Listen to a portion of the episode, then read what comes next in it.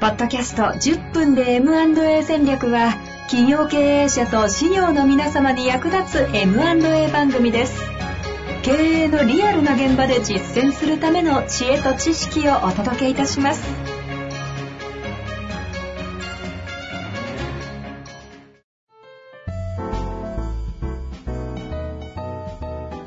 こんにちは、遠藤和樹です。白川正義の10分で M&A 戦略。白川さんよろしくお願いいたします。お願いします。さあ、ということで、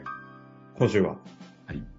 契約書、M&A における契約書えというテーマでやっていきますが、前回、前々回とね、ずっとあの、デューデリ系のことについてね、DD えー続いてきたんですがえ、ーちょっと今日はね、契約していきたいと思います。そうですね。契約書、あの、MA の全体のプロセスを一回整理をすると、うんうん。まあ、あの、これ、売り手さん、まあ、売り手さんというか後継者がいなくって、第三者承継を考えている。企業が MA をしようと思ったらどんな流れになるかというと、一番最初に案件化っていうのをしないといけませんよね。っていう話。これももう以前話してますけど、案件化って、ねうん、あの、ノンデームシートとか企業概要書っていう、まあ会社の情報を流通できるような形にしないと相手が見つかりませんから、うん。それをやる準備段階が案件化ですよね。と。で、この時に、あの、案件化する時にまず出てくる契約書が、FA さんとか、仲介の方と締結する FA 契約とか仲介契約っていう、こういう契約書が一番最初に出てきます。いや、まず企業側が専門家と契約する方そうですね。でまあ自分だけではね、なかなかその案件化っていうのが難しいですから、はい。そその辺を手伝ってもらう必要がありますよね。うんうんまあ、ポイントとしてはね、自分でもなかなか自社の良さみたいなのに気づいていない、あの、これ当たり前だろって思ってる社長さんが、やっぱり多いので、それは悪いことじゃない。そういうところに第三者がちゃんと入り込んであげて、価値をテキスト化するというか、文章にしてあげるお手伝いをするっていうところが大事なので、売り手の、売り手をか、売り手になろうとしてる方が白川さんと契約する部分ですね。ええ、で次の案件化っていうのができたら相手を探すっていうね、まあ、ファインディングとか言いますけど、はい。相手を探すっていうプロセスに入りますと。でここで使う契約書がその秘密保持契約ですよね。うん NDA とか CA とかいうやつですけど、はいはいはい。うん、これがねすぐ横文字を皆さんね使いたがりますから やってる人は秘密保持契約っていう言えばいいじゃねえかって思います確かに MA プレイヤーって、あの、うん昔の外資系企業みたいなとかありますよね。そうなんですよねあったら横文字置いてか。そう、うちの代表からも、白川横文字使わんで日本語で言えって言われるんですけど、怒られる。周りの人がね、どうしてもその使うんで、もうなんかもう慣れていくんですけど、はいはいはい。うん。でもまあ確かに秘密保持契約っていうよりか NDA とか CA って言っちゃった方がまあ話として早い、単語として短い。はい。うん。まあ、あの、秘密保持契約、NDA をまあ、ええ、でそそつまり相手を見つけるときにその重要情報を今度は売り手側の買い手さんに見せるためにはそういう秘密保持っていうのをちゃんと巻かないと見せられませんから。それが2つ目ですよね契約、はいで3つ目がこういよいよこうマッチングっていうところになったときうんうんにうん。出てくる基本合意っていう基本合意書っていうやつですねでなこれが両者が。そうですね。基本契約っていう言い方をしたり、基本合意っていう言い方をしたりしますけれども、これを売り手側と買い手側が、あの、巻くっていうやつですね。はい。うん。でこの段階からいよいよ売り手と買い手の共同作業が始まっていくっていう、ここでいよいよ出会いましたっていうところなんですけど、ここ一番大事なところなんですよ。で、あの、まあ、ずっと前回からやってる最後に出てくるのがそのクロージング、いよいよ最終契約っていう、最終契約書っていうのが出てきますよね。はい。うんこの大きく、えー案件化した時に FA さんとかと巻く契約それから相手を見つける時に買い手さんにしっかりと締締結してもらう秘密保持契約書うん。これ2つ目で3つ目がマッチング。相手がいよいよ特定のところが決まってあなたともうあのしっかりと婚約しますよと。あなたともう結婚することを前提に最後の条件の詰めをやっていきましょうね。っていう約束をするのがその基本合意。でその後にデューデリとかいろんな相手の内容を確認をして当初の予定と基本合意した内容と大きく変わりませんもしくはこういう条件を見直すことによってあの引き継ぎをできますんで最終契約を結びましょうってなるこの最後の最終契約クロージングという、この4つの契約書というのがあの M&A では必ず重要なポジションとして毎回毎回出てくるっていう、そんなイメージがありますね。さ最終契約書ぐらいにあの認識しておけばいいですかね、最後は。最後はそうです。最終契約書です。うんで、この中で、まあ、どれも全部大事なんです。どれももちろん全部大事な契約書なんですけれども、特に小規模の M&A において僕らが大事に考えるのがこの基本合意っていうところなんですけどね。あうん。基本合意書の締結ですね。基本合意書のけあの締結の時にはもう基本的に、あれですか、あの、企業、要は社長同士が、あの、普段は着てなくてもスーツ着て、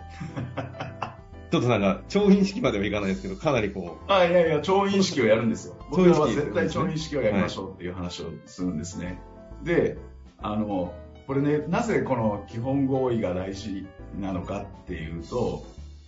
あの、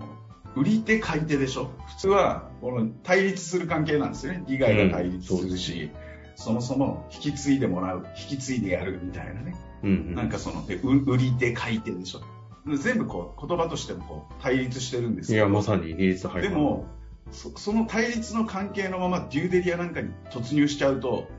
もうね、荒探しとか、あいつこんなこと指摘しやがったとか、もうその対立の溝が深まっていくばっかりになるんですよ。殴り合いに。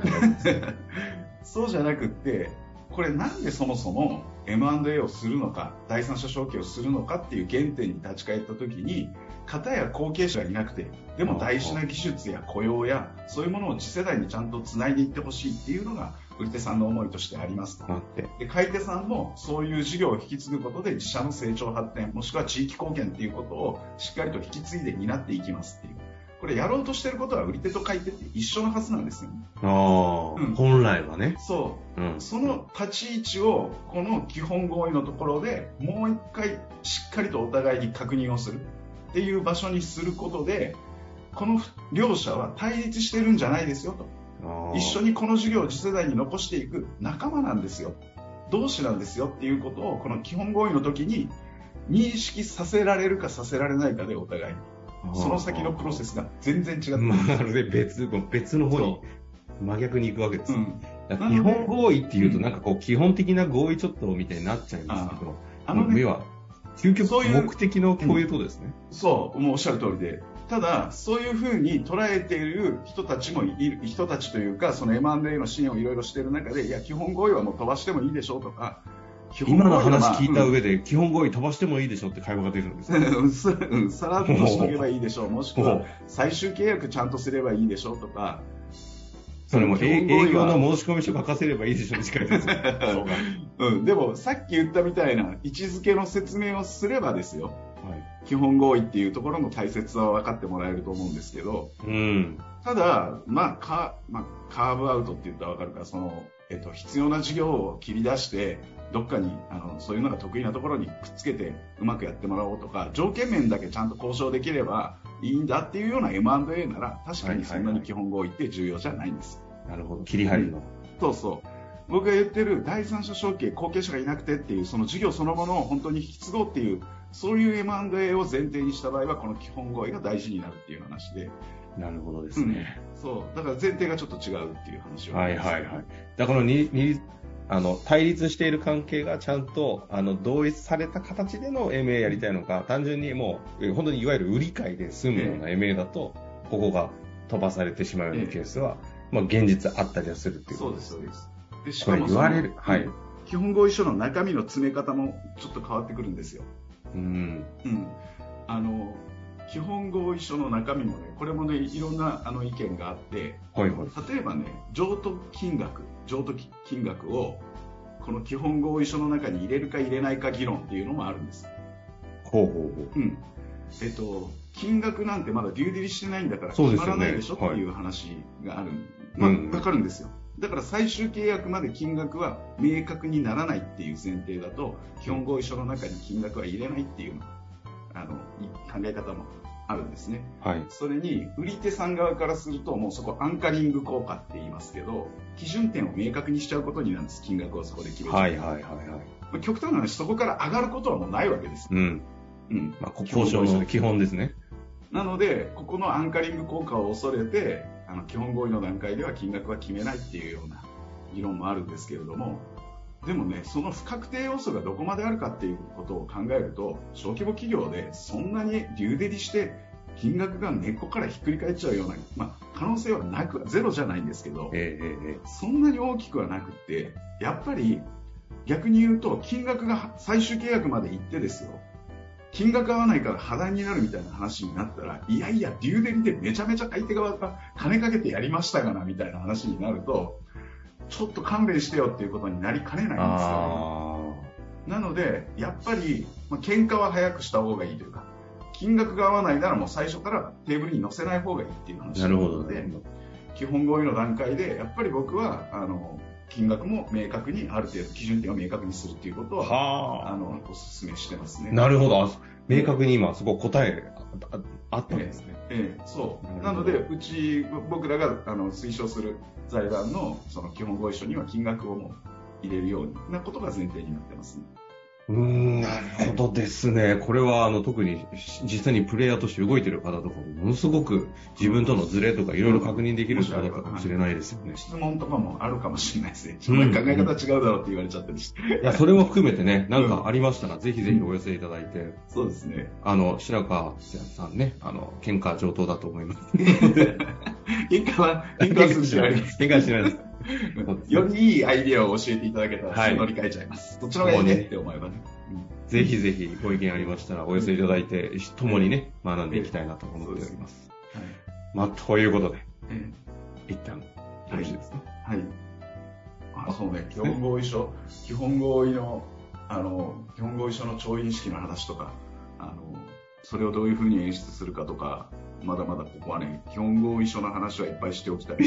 ちょっとなんかにエネルギーを感じますね、そこに。えじゃあ次回ね、ちょっと基本合意書、もうちょっと、あの、えうん深く、濃く。やっていきましょうか。まあ、あ、最後にじゃあ改めてあの契約書4つということでね、あの FA の契約、提携するときの契約書、NDA、秘密保持契約。で、その後にあの基本合意契約書があって、最終契約と至るというね、プロセスに応じてありますので、そんなまとめのところで終わりたいなと思います。はい。ありがとうございました。ありがとうございました。